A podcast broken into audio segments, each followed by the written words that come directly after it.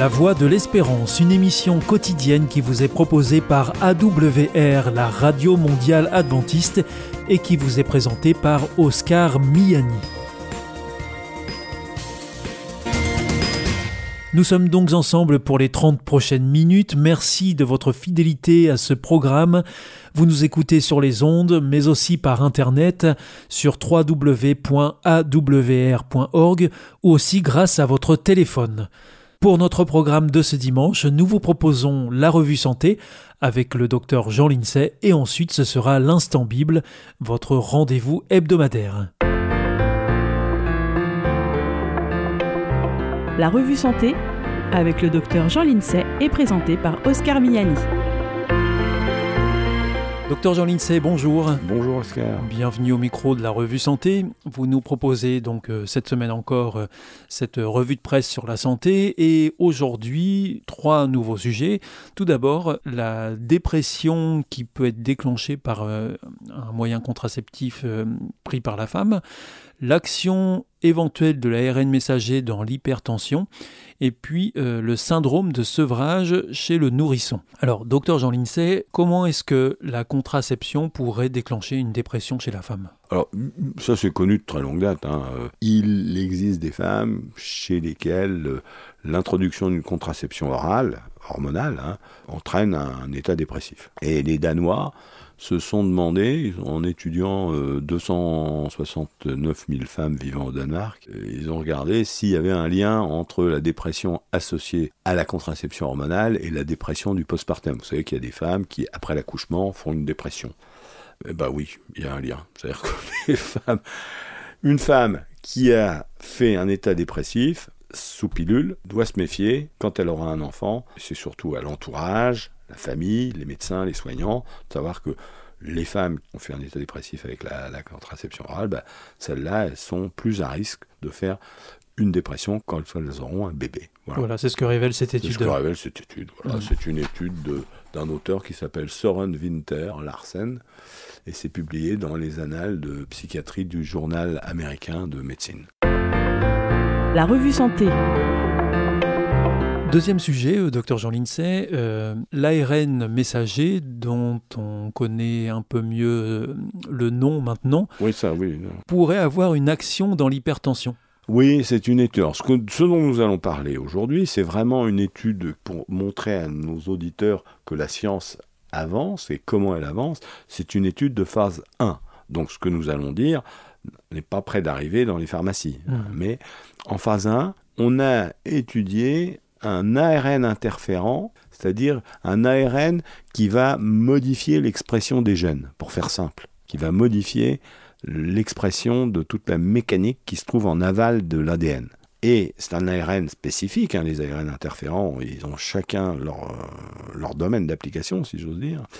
Et là, c'est un ARN interférent qui agit sur l'angiotensinogène, c'est-à-dire une molécule qui augmente la tension artérielle chez les humains. Et cet ARN interférent qui diminue la production de l'angiotensinogène, la molécule qui fait augmenter la tension, qui est délivrée sous forme d'une seule injection euh, de manière. Euh, c'est une, action prolongée. Donc c'est juste une administration tous les. ne le disent pas, mais tous les, tous les mois ou tous les trois mois. Et euh, on a regardé les résultats. Et bah, écoutez, les oui, en phase 1, pour le moment, oui, c'est efficace. Voilà, c'est une une, grande nouvelle parce que euh, c'est une autre voie thérapeutique pour traiter l'hypertension artérielle, qui est une maladie, un problème de santé publique majeur dans, dans, nos sociétés. Donc voilà comment, comment se fait la science, tout doucement, avec beaucoup de précautions, hein, puisque là c'est, on est en phase 1 et on attend beaucoup des ARN interférents. C'est vrai que les ARN interférents sont très prometteurs pour beaucoup de, de pathologies. Donc à suivre. À suivre. La revue santé troisième sujet, il s'agit du syndrome de sevrage chez le nourrisson, alors de, sevrage des opiacés, hein, pour être précis. Alors c'est euh, aux États-Unis, toutes les 18 minutes, on a un bébé qui naît euh, avec un syndrome de sevrage parce que sa maman prenait des, de la drogue, des opiacés. Et euh, ils se sont demandé. Euh, alors le, bébé fait un syndrome de, sevrage. Hein, il fait comme, comme un drogué à qui il n'a pas, sa, a pas sa dose. Donc il est, il est irritable, il pleure, il est, il est hypertendu, il peut même avoir des crises d'épilepsie, il a des troubles gastro-intestinaux. Il a besoin de soins prolongés avec une hospitalisation assez longue.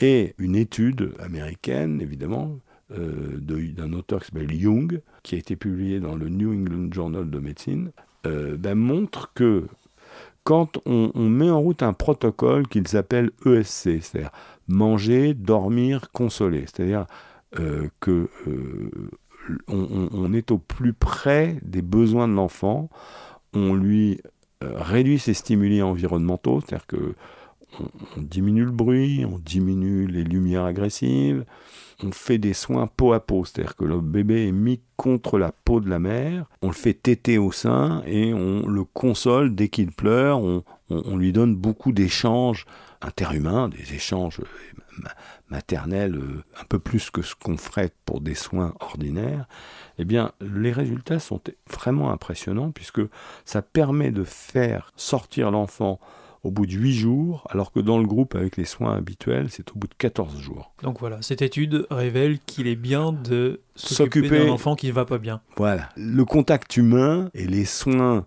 qu'une mère peut donner, euh, avec tout ce qu'une mère peut donner, a des résultats impressionnants sur le syndrome de sevrage aux opiacés chez le nourrisson. Merci beaucoup, docteur Jean Lincey. C'était donc euh, la revue santé, cette euh, revue de presse santé que vous nous proposez euh, chaque semaine sur les avancées de la médecine et notamment aujourd'hui sur bah, la dépression et la contraception chez la femme qui peuvent avoir un lien, l'action éventuelle de l'ARN messager dans l'hypertension et puis ce syndrome de sevrage chez le nourrisson dont vous venez de nous parler. Donc rendez-vous la semaine prochaine pour une nouvelle revue santé et vous nous parlerez eh bien de nouvelles découverte scientifique. Merci beaucoup et à bientôt. Au revoir. Au revoir Oscar. C'était la revue santé avec le docteur Jean Lincey et présenté par Oscar Miani.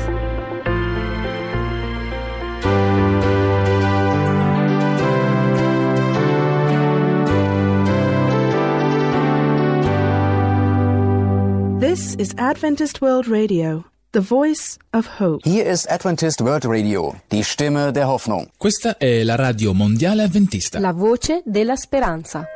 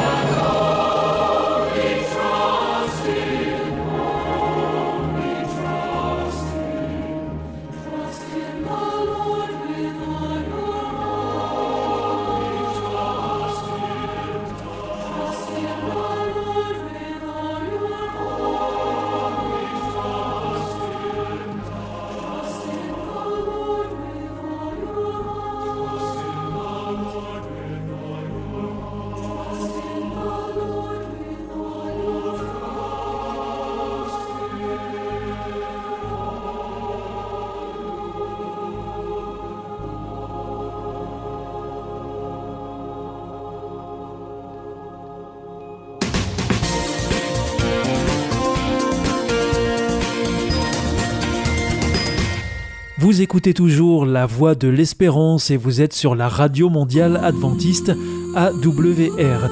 Tout de suite, voici l'Instant Bible. L'Instant Bible.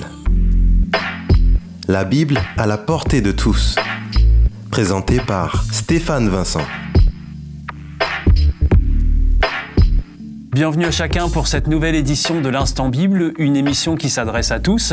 Et oui, les pasteurs Philippe Leduc et Gétro Camille relèvent le défi aujourd'hui de rendre le contenu de ce livre sacré le plus accessible possible. Bonjour. Bonjour. Bonjour Stéphane, bonjour tout le monde. Bienvenue pour cette nouvelle édition de l'Instant Bible. Alors, lors de l'émission précédente, il s'agissait de ce que dit la Bible à propos des pauvres. Et aujourd'hui, est-ce que la Bible ou même Dieu est contre l'argent? Alors, euh, pasteur Philippe Leduc, je me tourne vers vous. Euh, à l'époque de Jésus, euh, qu'est-ce que ça signifiait être impuissant bah, C'est déjà avoir du pouvoir, souvent. Et puis, être à l'aise dans la vie, un petit peu comme aujourd'hui. Hein, ça, ça n'a pas changé. Et puis, les gens avaient un regard un petit peu différent sur ces types de personnes. chaque fois qu'on a du pouvoir, les gens ne sont pas forcément toujours très naturels quand ils parlent à quelqu'un de, pouvoir. mais ça, c'est valable de tous les temps. Hein. Et est-ce qu'on pourrait penser que euh, puissance va aussi avec euh, richesse? Ou aller ensemble en tout cas? Souvent, souvent. Et, et, certains achètent leur pouvoir. Euh, et, donc on a besoin d'argent pour acheter. donc il y a un lien, forcément, oui. Il y avait aussi, d'ailleurs, si je peux, hein, il y avait aussi un aspect assez typique de toutes ces sociétés du bassin mésopotamien, c'est que pour beaucoup de gens, quand on avait de l'argent, qu'on avait du pouvoir, c'était qu'on était béni par Dieu. Et donc, euh, bien souvent, les puissants étaient non seulement puissants en termes d'influence, en termes de pouvoir, en termes économiques, mais aussi beaucoup étaient considérés, eux-mêmes se considéraient comme étant des gens spirituellement au top, parce que l'argent était la preuve qu'ils étaient au top spirituellement. Donc c'était un système religieux euh, qui nous semble absurde de maintenant, mais à l'époque, les gens croyaient dur comme fer que plus tu étais béni, plus tu avais de l'argent. Est-ce que vous pouvez nous parler de la condition euh, et de la différence de conditions justement entre euh, un puissant, un riche et, puis euh, les gens du peuple Alors, rien de nouveau sous le soleil. C'est-à-dire que vous avez un problème judiciaire, vous êtes riche, vous arrosez le juge, les témoins, enfin vous faites ce que vous voulez, la justice s'aligne derrière vous. Vous avez des problèmes de santé, vous avez les moyens de payer les meilleurs médecins, d'acheter les produits de plus grande qualité, etc c'est peut-être pas politiquement correct de le dire, mais, mais en fait, c'est malheureusement comme ça. Et il s'agit de se payer un bon avocat. Et ça, ça veut dire qu'on peut, en ayant un bon avocat, on est sûr de.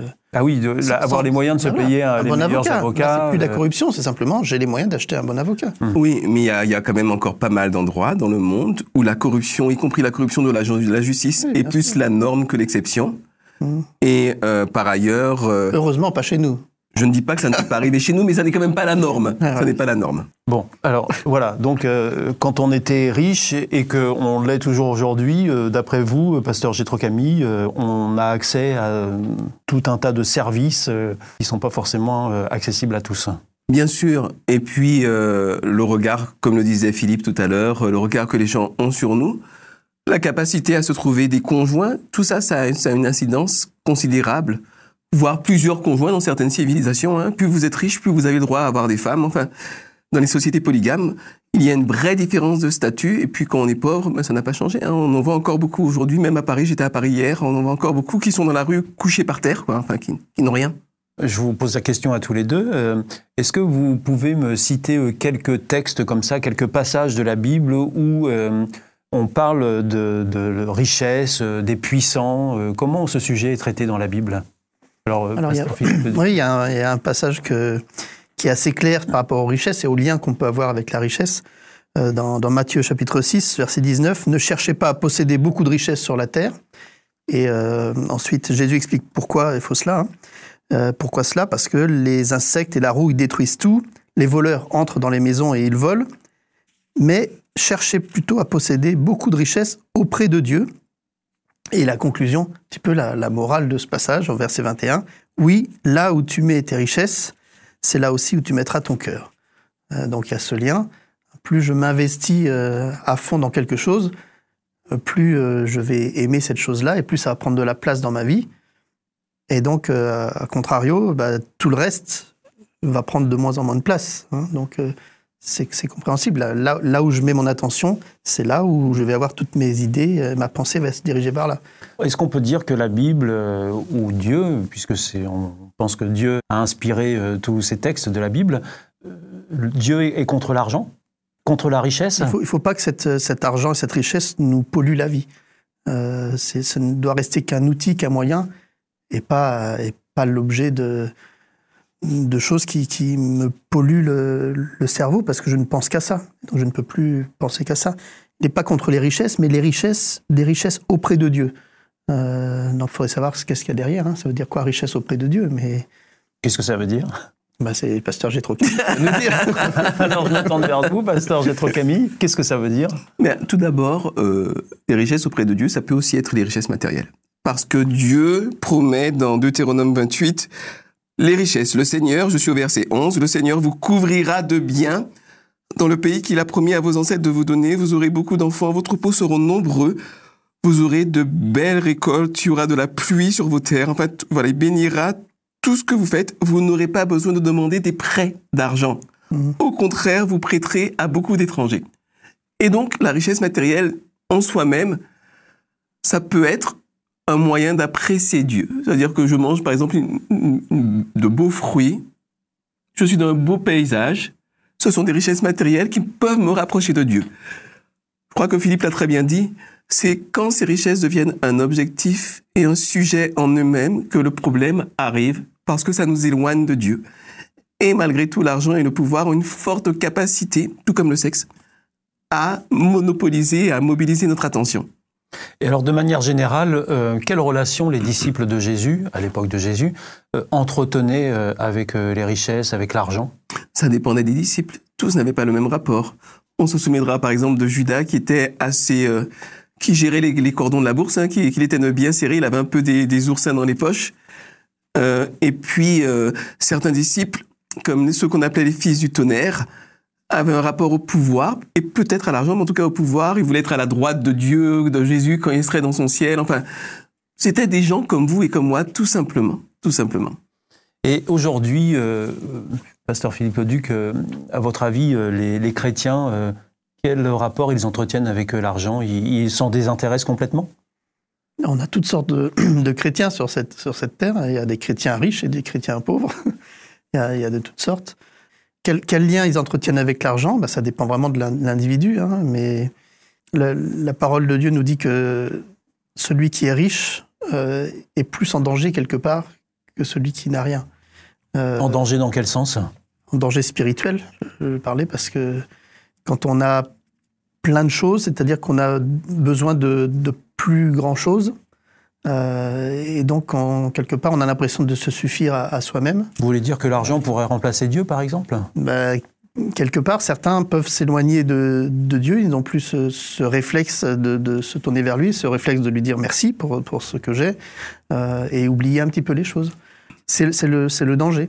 Maintenant, il peut y avoir des, des chrétiens qui sont, qui sont riches et qui, qui mettent cette richesse non pas à leur propre profit, mais pour aider les autres. C'est ce que j'ai trop disé tout à l'heure.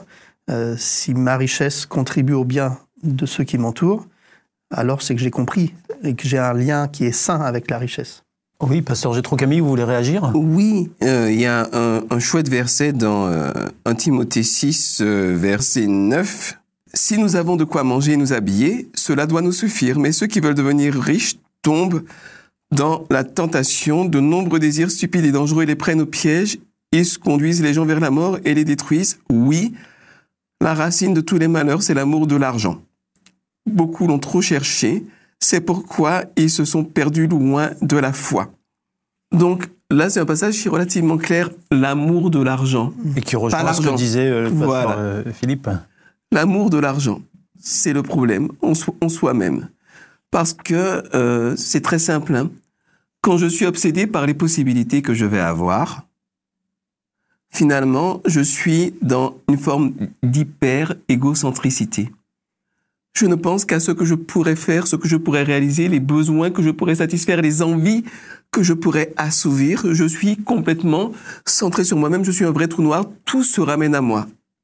Or, Dieu nous a créés pour être des êtres, non pas des êtres qui ramènent tout à eux, mais des êtres qui partagent, des êtres qui, qui, qui reçoivent, des êtres qui donnent. Et c'est la raison pour laquelle il y avait beaucoup de lois, on en a parlé la semaine dernière, qui étaient contre le fait de maintenir le statut de pauvreté extrême des, des uns et des autres. Il fallait pouvoir aider ceux qui étaient dans la misère parce que euh, on est là pour s'entraider les uns les autres. Alors finalement, euh, on pourrait dire euh, que c'est pas l'argent lui-même qui est un problème, c'est la place qu'on lui donne en réalité. Oui, l'argent doit rester un moyen de, pour, pour vivre, mais, mais si ça va au-delà, il y a toujours ce risque. Il y a, il y a traditionnellement trois, je le disais tout à l'heure, il y a traditionnellement trois grands types de tentations l'argent, le pouvoir, le sexe. Ni l'argent, ni le pouvoir, ni le sexe ne sont des problèmes en eux-mêmes. S'il n'y avait ni pouvoir, ni argent, ni sexe, alors on serait déjà, on serait pas là, pour commencer, puisqu'on n'aurait pas été créé. Et puis ensuite, s'il n'y avait pas de moyens, on ne pourrait rien faire. Donc le pouvoir est une nécessité. Problème vient quand il y a des êtres qui se lèvent tous les matins et qui, en se rasant, se disent qu'ils auront le pouvoir. Problème vient quand euh, il y a des gens qui sont déjà tellement riches qu'ils peuvent vivre trois vies avec les intérêts de leur capital mais qui continuent à vouloir investir dans le riz, dans les produits de première nécessité pour être encore plus riches au détriment des autres. Et le sexe, le problème vient quand on passe sa vie à courir après les hommes ou après les femmes. Et puis finalement, on n'a rien construit, on a été en profondeur nulle part. On a tous fait l'expérience de, on désire quelque chose, un objet, ou une fois qu'on l'a, euh, ok, on est content un petit moment, et puis, et puis on se lasse très vite, et on a tout de suite en vue autre chose. On voit bien ça avec les enfants souvent. Hein. Voilà, donc la, satisfaction d'avoir quelque chose est, très courte et, on est rarement satisfait pleinement. On court après toujours autre chose. Euh, et c'est terrible quelque part. Eh bien, euh, je vous remercie euh, de cet échange que nous venons d'avoir. Si vous aussi vous cherchez à en savoir plus sur la Bible, nous avons le plaisir de vous en offrir une grâce à notre partenaire Hope Bible. Pour l'obtenir, c'est très simple. Il vous suffit d'en faire la demande aux coordonnées mentionnées juste après cette émission. Pasteur Gétro Camille, Pasteur Philippe Leduc, merci beaucoup euh, de ce partage autour de ce thème d'aujourd'hui euh, qu'on retrouve dans la Bible. Euh, je vous invite à nous retrouver pour une prochaine émission lors de laquelle eh bien, nous parlerons des chrétiens qui sont peut-être en voie d'extinction. à bientôt, merci. Merci. Au revoir.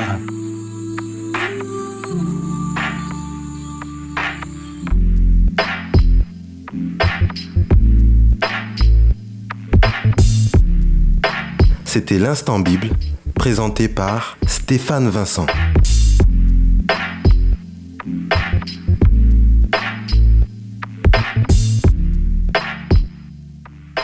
Connais-tu l'IEBC Non, c'est quoi? C'est l'Institut de l'étude de la Bible par correspondance. Tu vas sur le site www.iebc.org